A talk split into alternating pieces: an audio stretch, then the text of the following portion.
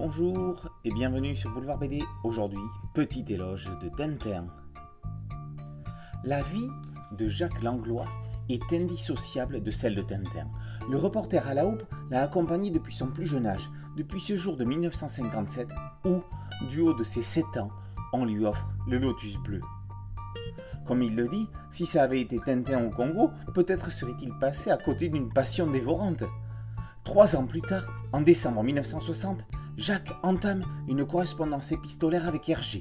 Elle durera plus de 20 ans, émaillée de rencontres entre le créateur et son lecteur. Ce petit éloge de Tintin n'est ni une biographie de Jacques Langlois ni d'Hergé. Pour cette dernière, on se référera aux minutieux lignes de vie de Philippe Godin. Ce n'est pas non plus un dictionnaire, si on en voulait un. Relisez l'excellent dictionnaire amoureux de Tintin par le non moins passionnant Albert Algou.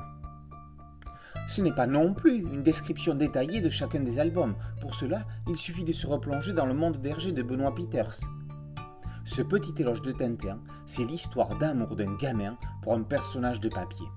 Un recueil d'événements d'une vie, un album de souvenirs que Jacques Langlois nous fait l'amitié de partager. Langlois parle de la popularité hors norme de Tintin, seul rival du général de Gaulle. Il détaille les conséquences de la participation de Hergé au soir volé. Il raconte comment et pourquoi Hergé changea de position sur le port du Knickerbocker, le pantalon de golf de son héros. Langlois expose comment chacun des personnages secondaires est apparu dans la série, puis les éditions Casterman, Journal Tintin, les studios Hergé, Spielberg, tout passe par le prisme Langlois. Jacques Langlois fut vice-président de l'association Les Amis de Hergé. Il en est toujours administrateur. Grâce à Tintin, comme de nombreux lecteurs, il a pu et su conserver une âme d'enfant, et c'est d'ailleurs ce môme-là qui témoigne dans ce livre, comme si l'œuvre d'Hergé avait le pouvoir d'arrêter le temps.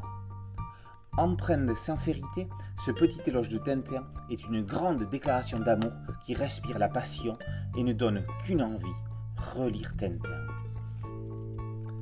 Petit éloge de Tintin par Jacques Langlois et paru aux éditions François Bourrin. A très bientôt sur Boulevard BD. Ciao